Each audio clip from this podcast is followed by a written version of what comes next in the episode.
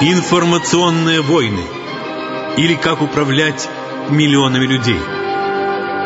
Автор цикла Дмитрий Терехов.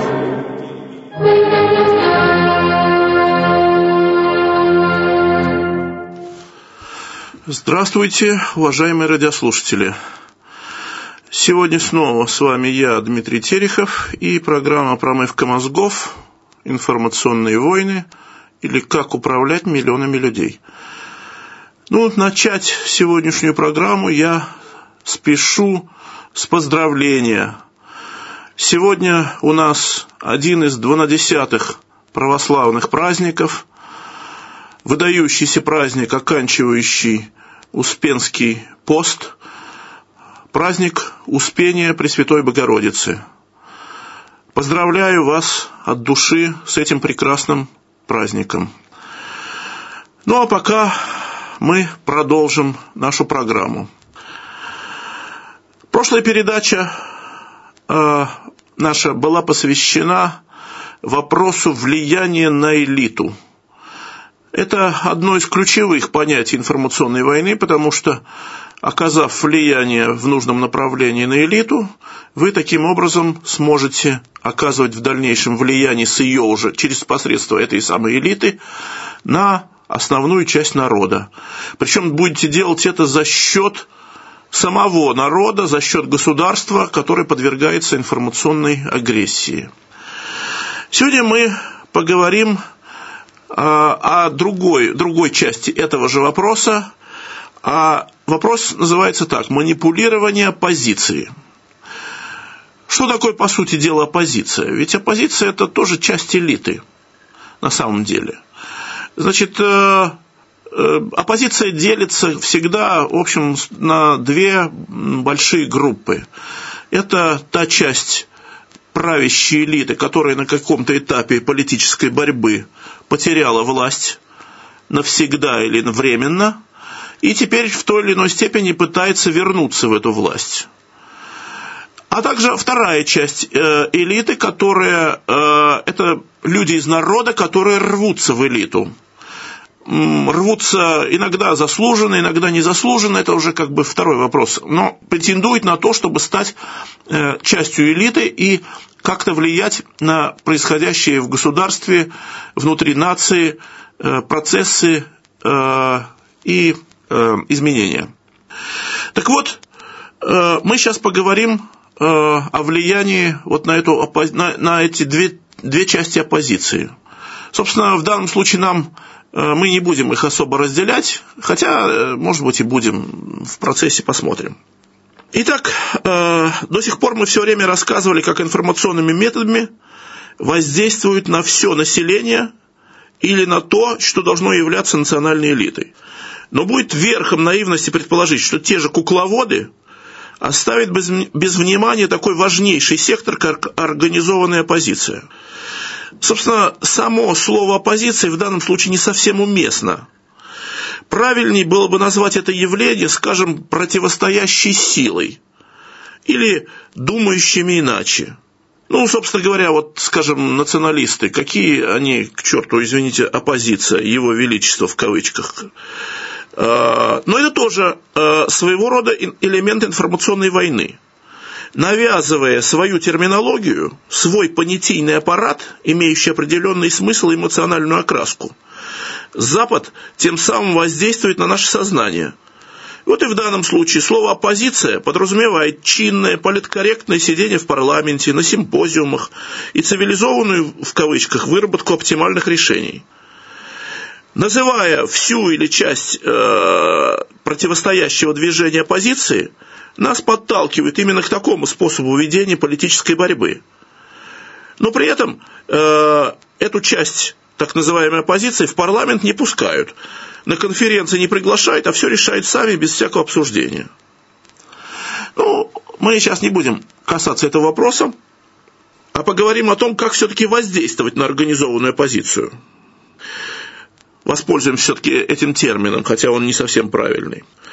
Первый способ мы уже кратко изложили. Назвать непримиримого врага респектабельным словом оппозиции, тем самым отчасти психологически его разоружить, направить в русло мягкой легальной борьбы.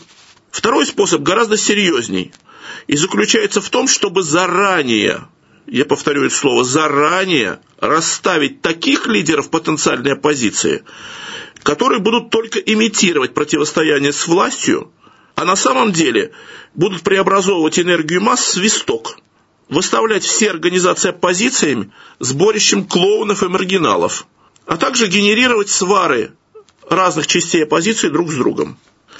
Слушатель может задать вопрос, а как это осуществить на практике? Неужели все лидеры оппозиции российской, от коммунистов и националистов до так называемой демшизы и либералов, типа Навального, Новодворской или забытый лидер, лидерши партии сексуальных меньшин Дебрянской, все они являются ставленниками Запада? Какие у Запада были рычаги, чтобы везде расставить своих людей? Я вас разочарую, все гораздо проще. Запад не расставлял своих людей. Вернее, расставлял, но только там, где мог. А мог он только в ограниченном э, количестве случаев.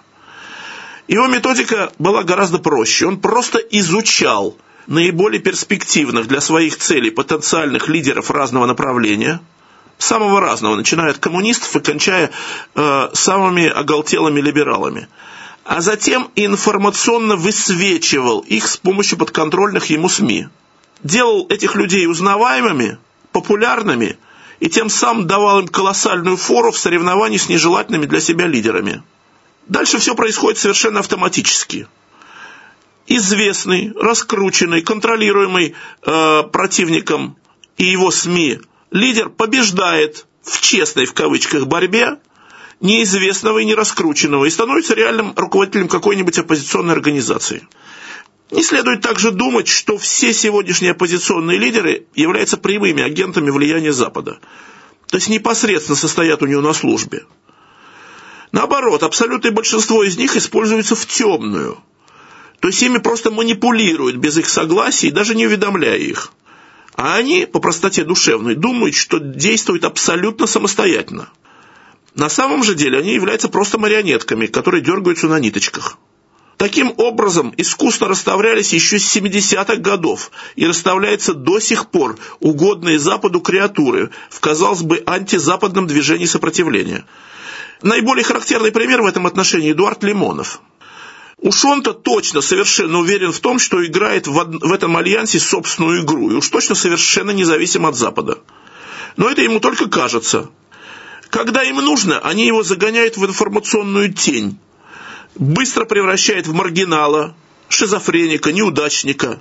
И наоборот, когда нужно, например, когда вот сейчас он вступил в альянс с движением «Другая Россия», там Каспарова, э, Касьянова и так далее, наоборот, его активно информационно высвечивают, выводят на, передний, на первый план, создают имидж неподкупного революционера, борца за справедливость и счастье народа. Таким методом удается манипулировать э, не только самим Лимоновым, но и созданным им революционным образом в западных интересах, причем самого Лимонова об этом даже не извещая. Третий и главный способ – это расколоть и стравить между собой э, разные части оппозиции стар как мир. Вот только как им пользоваться в наших конкретных условиях? Вот об этом мы немножко поговорим. Дело в том, что русский народ обладает двумя любопытными национальными особенностями, которые активно используются специалистами информационно-психологической войны. Первая особенность заключается в том, что мы, русские, очень редко выбираем средние взвешенные решения. И наоборот, почти всегда предпочитаем крайности. Если уж любить, то до, до умопомрачения. Если не, ненавидеть, то до смерти. Этой особенностью очень ловко пользуются специалисты по информационной войне.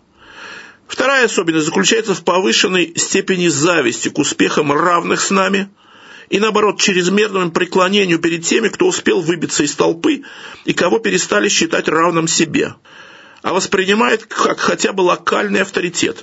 Любопытно, что эти особенности русского народа подмечали еще дореволюционные исследователи, такие как, например, Василий Шульгин. Оглянитесь вокруг себя. Везде, где создается хотя бы небольшая организация, всего из нескольких человек – и где возникают хотя бы виртуальные должности виртуальных начальников, сейчас же начинается яростная борьба за отстрел потенциальных конкурентов на дальних подступах. Собственно, интриги существуют в любых обществах, но там обычно делят реальные благи, а у нас, у русских, надо это самокритично признать, готовы бороться не за собственный доступ к благам, а за то, чтобы другой человек, который мы считаем равным себе, не выдвинулся вперед и не вылез бы в число равных. То есть, наоборот, из числа равных. И наоборот, если в коллектив приходит человек, который воспринимается как хотя бы ограниченный локальный авторитет, остальные члены коллектива сразу подчиняются ему, начинают использовать его в качестве арбитра в спорах между собой. Опять же, для того, чтобы из своей среды равных не выдвинулся новый авторитет. Существует даже определенная градация авторитетов по степени их значимости. Однажды я в таком приватном разговоре услышал такую формулировочку. У такого-то вот лидера карта старше, то есть карточный термин. У него карта старше. Значит, соответственно, существует градация, вот как в карточной игре. Шестерка, семерка, восьмерка, десятка, валет, дама, король и туз. Ну, это я условно, конечно, но в принципе само сознание генерирует вот эту вот иерархическую систему ценностей. Это, кстати, оборотная сторона иерархической системы ценностей, которая на уровне подсознания забита э, в менталитет русского народа. Вот эти особенности национального характера создают поистине необъятное поле для расколов и склоп, и склок, и манипулирования так называемой оппозицией. Просто в создающуюся организацию с самого начала стремятся внедрить агента влияния, который присматривается, выясняет, кто является ключевой, наиболее дееспособной фигурой, и начинает потихоньку нашептывать остальным членам группы что-нибудь типа такого. Ты тут работаешь как вол, а вот этот ничего не делает и лезет в руководство. Ты что, хуже его? Казалось бы, простейший, древний как мир прием. Но на нас он действует безотказно, как мосинская трехлинейка.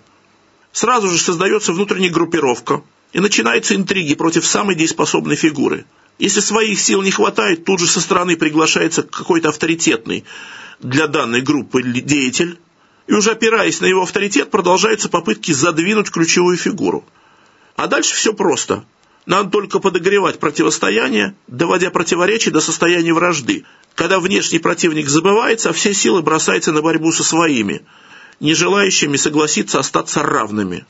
А так как первая особенность гласит, что среднего решения мы не приемлем, то, естественно, сразу бросаемся в крайность. Если такой-то лидер не хочет выполнять предназначенную ему роль, то убить его мало за это. Ну, дальше все понятно. Организация, где противоречия дошли до такого уровня накала, просто обречена. И это еще до того, как появилась возможность делить что-то реальное, материальные благи, власть, влияние, авторитет и так далее. Мне вот лично довелось быть участником создания целого ряда политических и коммерческих организаций самого разного уровня. Начиная от национал-республиканской партии, созданной Николаем Николаевичем Лысенко еще в 90-м году прошлого века, Национального фронта национального спасения, Национально-державной партии России, кончая коммерческими организациями с несколькими учредителями. Технологии раскола срабатывают везде одинаково, просто до неприличия – в коммерческих фирмах, кстати, то же самое. Только внешнее влияние не всегда имеется, хотя тоже далеко не всегда. Но борьба разгорается между теми, кто генерирует успешные управленческие решения, и теми, кто чувствует себя аутсайдером. Причем это происходит даже в том случае, когда более успешный лидер не претендует на то, чтобы забирать себе большую часть прибыли. Казалось бы, парадоксально, ведь он фактически зарабатывает деньги для аутсайдеров – но те подсознательно чувствуют, что их акции в компании падают, и рано или поздно им скажут что-нибудь вроде «Вот я сделал то-то и то-то и то-то, а что сделал ты?» и стремятся заранее предотвратить подобное развитие событий.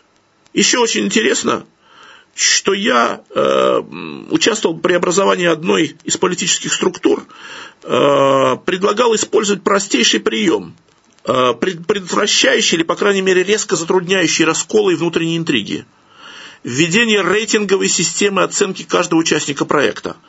Надо сказать, придумал его не я, э, не я автор, но э, у меня была мысль внедрить это, потому что мне система это понравилась.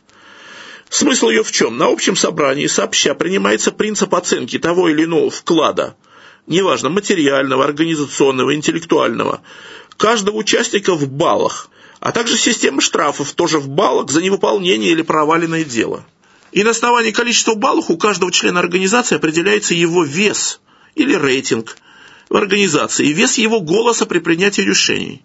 Увы, данная схема, проверенная, кстати, на практике, была бесповоротно отвергнута. Причем наибольшее отторжение проявили те, кто впоследствии более всех преуспевал в интригах.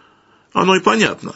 Если бы данная схема была принята, возможности манипуляции интриг резко сократились бы, и шансы наиболее слабых участников не допустить выдвижения новых лидеров из среды исходно равных были бы бесповоротно похоронены.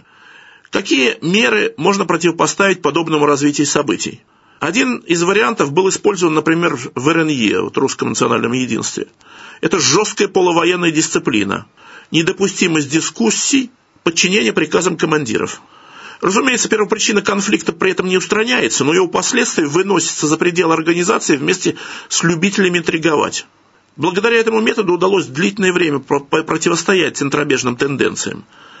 Правда, радикальное решение проблемы все равно не было достигнуто. И когда за РНЕ взялись всерьез специалисты по расколам, то такой раскол мгновенно наступил. Второй путь – это уже упомянутая рейтинговая система оценки вклада каждого участника снизу доверху. Очень, кстати, эффективная система, проверенная на практике. Вот приходит в организацию несколько человек, а им сразу рассказывают правила игры.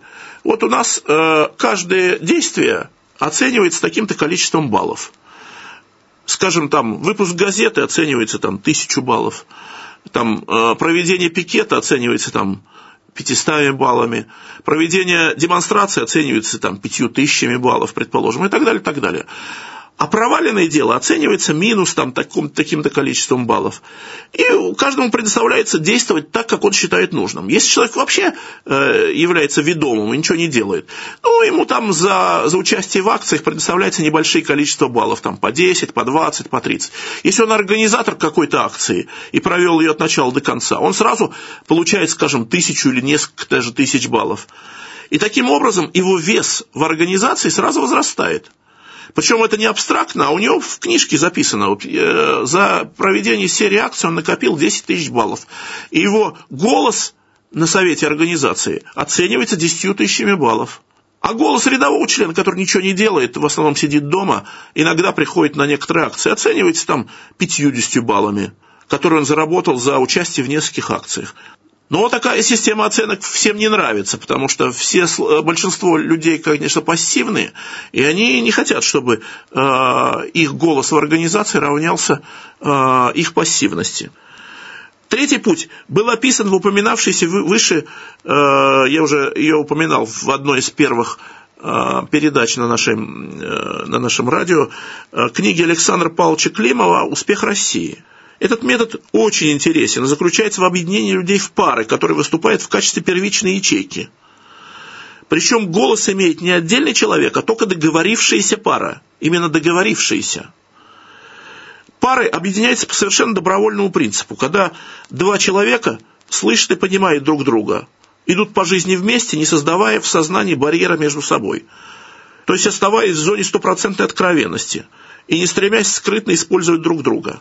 То есть два э, договорившихся по основным вопросам человека воспринимается как исходная первичная ячейка. При этом можно говорить о возникновении нового надличностного субъекта, в котором один человек берет на себя функции левого полушария головного мозга, а второй функции правого полушария. Из таких пар можно строить договорившиеся между собой четверки, восьмерки, шестнадцати э, и так далее, и так далее. Здесь возникает крайне необычный и очень интересный подход. Э, переход от первичной организационной ячейки из трех человек в традиционных партиях к ячейке из двух человек. Что это дает? Дело в том, что в ячейке из трех человек каждый следит за двумя другими, так как эти двое могут договориться против него в своих целях и сразу образовать большинство, что закрепляется процедурой голосования, два против одного. А в ячейке из двух человек появление этой негативной тенденции затруднено, не за кем следить и не с кем договариваться против. Надо и можно договариваться только за, иначе просто ячейка перестает существовать. Если вы не договорились и принципиально разошлись в каком-то ключевом вопросе, то ячейка просто распадается, и вы вынуждены искать себе новую пару. Решение принимается единогласно. На основании этих представлений можно понять, в чем смысл принципа соборности, столь важного и характерного только для православия, в отличие от католической и протестантской церквей. Пример правильно организованной ячейки из двух человек – это семья, где муж и жена искренне любят друг друга.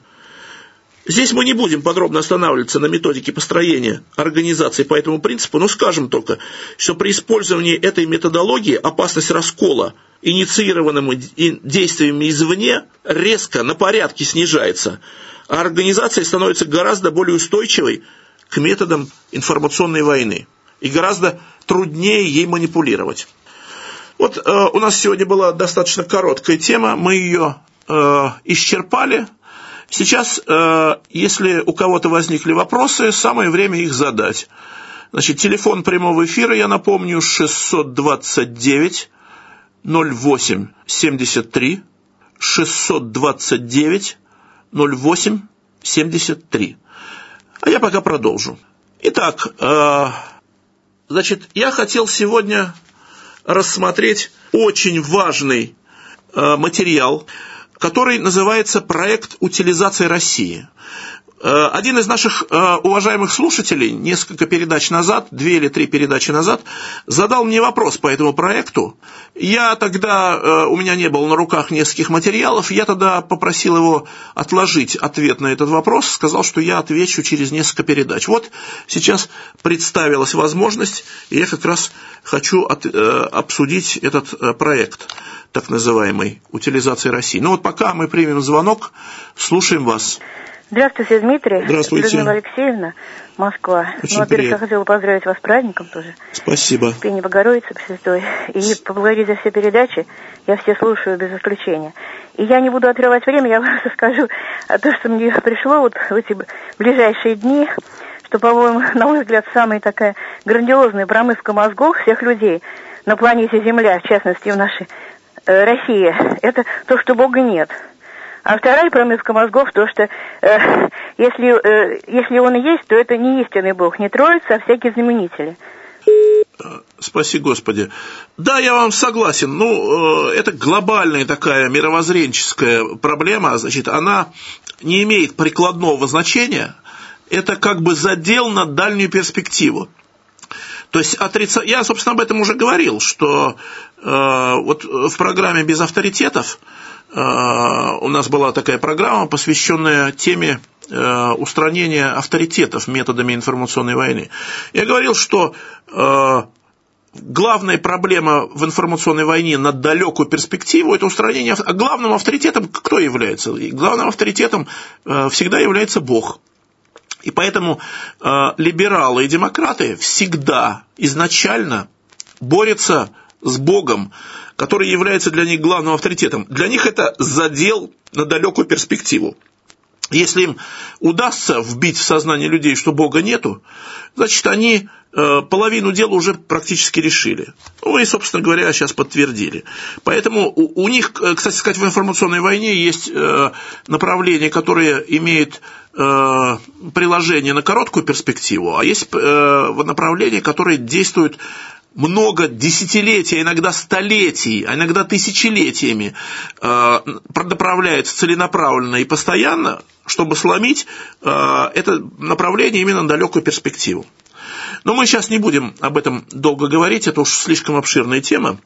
Я все-таки продолжу изложение некого проекта утилизации России. Первый вариант этого документа появился еще в 2006 году в интернете на несколько дней. Значит, э, сейчас э, он получил новое развитие, опять было опубликовано э, очередной вариант этого проекта, который скорректирован уже с учетом произошедших за несколько лет изменений и некоторых новых фактов. И снова запущен он в оборот. Этот проект очень интересен, потому что он фактически является таким высшим Э, пилотажем информационной войны. Э, это настоящее прямо искусство, я бы сказал, э, которое просто в, в идеальной форме обрабатывает сознание людей. Еще раз отвлечемся, примем звонок. Слушаем вас. Здравствуйте, уважаемый Дмитрий. Здравствуйте. Елена Владимировна вас беспокоит. Очень приятно. Поздравляю вас с сегодняшним праздником замечательным. Спасибо, Господи. Всех, вас, всех вам благ. Я хотела спросить у вас, кого вы видите сейчас? Вот вы говорили об оппозиции. Вот кого вы видите реальной оппозицией и лидера? Вот нужен ведь лидер, который бы смог организовать вокруг себя. Не Зюганов же, я не знаю. Ну вот кого вы, может быть, в ближайшем в ближайшей перспективе видите в качестве лидера нашей почвеннической такой справедливой оппозиции? Спасибо за ответ. Э, спасибо. Э, сейчас ситуация э, очень неоднозначная вообще. Вот если в 90-х годах мы боролись с ельцинским режимом, Э, я, я вот все 90-е годы боролся с ельцинским режимом, хотя формально э, ельцинский режим мне очень много дал в материальном плане, в плане продвижения, э, это самое. Но, тем не менее, я все 90-е годы с ним боролся, даже в 93-м году с оружием в руках, во время известных событий у Белого дома. Так вот, тогда было совершенно четко и ясно, что, значит, оппозиция ну, опять же, мне не нравится слово оппозиция, но вот противостоящая сила, скажем так, а, она была абсолютно права. То есть она противостояла э, абсолютному злу в лице Ельцина и его комарилии, всей этой демократической либеральной э, нечисти то сейчас ситуация совершенно не такая однозначная. Сейчас э, основная часть ельцинской комарилии свергнута и отстранена от власти, а к власти пришла, пришли умеренные государственники. Они, скажем так, не идеальные э, далеко, но по сравнению с ельцинским периодом, вот если их сравнивать просто на чашу весов, ситуация совершенно э, диаметрально изменилась. А оппозиция тоже изменилась. Значит, э, если э, раньше не было понятия либеральная позиция, а, то сейчас появилась основная масса либеральной оппозиции. Она э, численно очень мала по численности, но она очень активна по присутствию в интернете, в средствах массовой информации, на идеологическом поле. Она э, очень сильна благодаря тому, что в нее впрыскивают большие деньги, в том числе с Запада. Значит, э, на патриотическом и националистическом плане действуют совсем другие организации, но так вот складывается обстоятельство, что многие из них э, практически подминаются либералами, хотя это внешне может быть незаметно, но получается ситуация, когда э, многие э, патриотические или националистические организации начинают сами того не замечая или замечая иногда э, плясать под дудку либеральной оппозиции и играть не за свои собственные цели, а за цели, которые э, провозглашаются либералами и демократами первой волны, которые хотят сейчас вернуться во власть. Поэтому сейчас говорить об объединении оппозиции э, очень сложно. С кем, кто, кого с кем объединяться? Вот если сейчас де-факто объединить, например, оппозицию патриотическую, националистическую, либеральную, создаться некая гремучая смесь, которая на самом деле свергнет режим Путина и приведет к власти последователей Ельцина и э, приведет режим, который будет в 10 раз хуже, чем тот, который сейчас. Даже не в 10, а в 100 раз хуже. Я вот буквально могу так сказать совершенно. Потому что многие люди, э, они э, заблуждаются, они думают, что вот, вот им не нравятся некоторые какие-то аспекты того, что происходит сейчас. Там в здравоохранении, в зарплате, в пенсиях, там еще в каких-то вопросах. И они думают, что вот если вот сейчас вот злодейский путинский режим свергнуть, то сразу приедут, придут ангелы с крылышками, и они сразу придет новое правительство, которое будет прекрасно, э, идеально, которое чест, честное, надежное, которое обладает прекрасными идеями, организацией и так далее, и так далее. А на самом деле они не учитывают, что наоборот, все признаки показывают, что э, по соотношению сил, вот соотношению средств, наличия средств массовой информации, денег, организационных структур, помощи Запада и целый ряд, несмотря на малочисленность, приход к власти либеральной оппозиции, вот, причем самая оголтелая, белой, той самой, которая была даже в ельцинский период, она э, как бы не была э, на вершинах власти, он наиболее вероятен. Поэтому э, говорить сейчас о э, едином лидере оппозиции вообще невозможно. Ну, как можно сказать единым лидером оппозиции? Вот сейчас э, единым лидером оппозиции пытаются сделать Навального. Навальный э, чем опасен? Значит, э, это человек, который не засветился в 90-х годах и не имеет шлейфа преступлений, вот как Немцов, например, э, шлейфа э, бесчисленных преступлений, будучи во власти. Значит, за ним нет этого шлейфа, он не участвовал в них, ему нельзя предъявить этих претензий. Он внешне очень красив, такой, женщинам очень нравится, хорошо говорит, маскируется под патриота, говорит очень правильные вещи, многие, значит, говорит о том, что нельзя воровать, что, значит, коррупция это возмутительно, приводит конкретные факты, и на него клюют, э, как мухи на известный продукт. Масса совершенно честных людей. Ну, представьте себе, это человек, э, учившийся в Соединенных Штатах, в центрах подготовки специалистов информационной войны э, и э, специалистов по переворотам в правительствах. Если он придет к власти и станет даже лидером объединенной оппозиции, это просто чудовищно. Значит, многие называют еще другие фигуры, но я, я сейчас просто специально не хочу э, на них акцентироваться там, потому что сейчас единого лидера оппозиции э, не может быть по количеству блоков, по возможностям техническим. Потянуть два этих проекта в 2000 году было совершенно невозможно. Надо было выбирать. Либо иметь свою станцию старую, маленькую, которая еще просуществовала бы три э, 5 максимум лет, либо включиться в международный проект, который сулил дикие совершенно перспективы. И вот сейчас, вот спустя 11 лет, после того, как затопили космическую станцию «Мир», а, вот я только что посетил а, авиакосмический салон «МАКС-2011», и могу вам сказать, кстати сказать, разговаривал с представителями ракетно-космической корпорации «Энергии», брал у них интервью, хочу сделать по этому делу отдельную передачу, ну, не знаю, там отдельно могу сказать, космическая отрасль развивается развивается гигантскими темпами. И э, то, что сейчас на сегодняшний день сделано в плане космической станции, в сто раз превосходит то, что мы могли сделать самостоятельно на станции «Мир». Э, и сейчас, спустя 11 лет, совершенно ясно, просто на 100%, даже тут ни одного процента нету э, для специалиста или для э, человека, который вот в теме находится, э, понимание того, что затопление космической станции «Мир» было абсолютно правильным решением в той ситуации.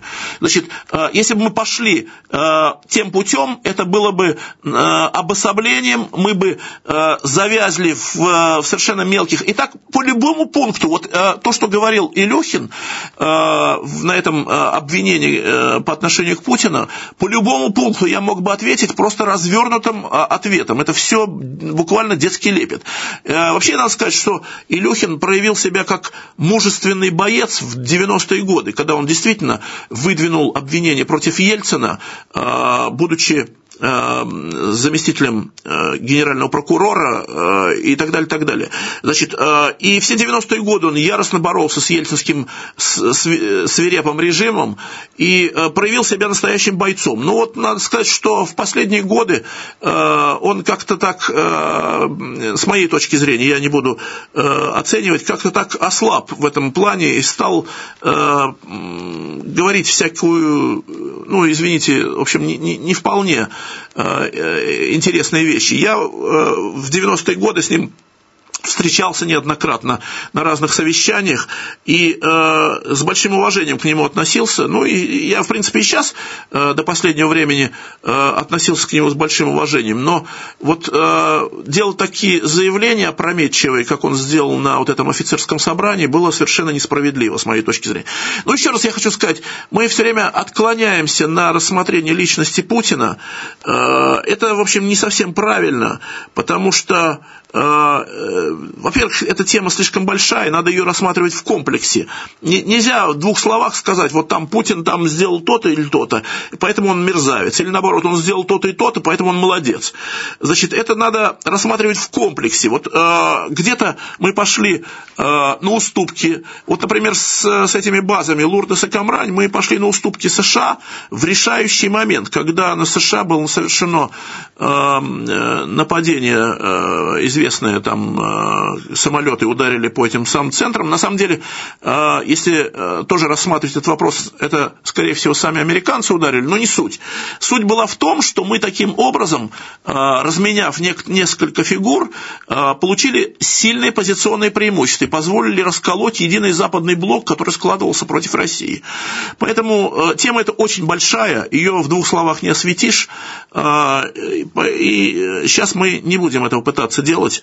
К сожалению, я вот не успел рассмотреть э, тему Э, который мы рассматривали под названием «Проект утилизации России», я э, буду попытаться, пытаться э, говорить о нем в следующей передаче.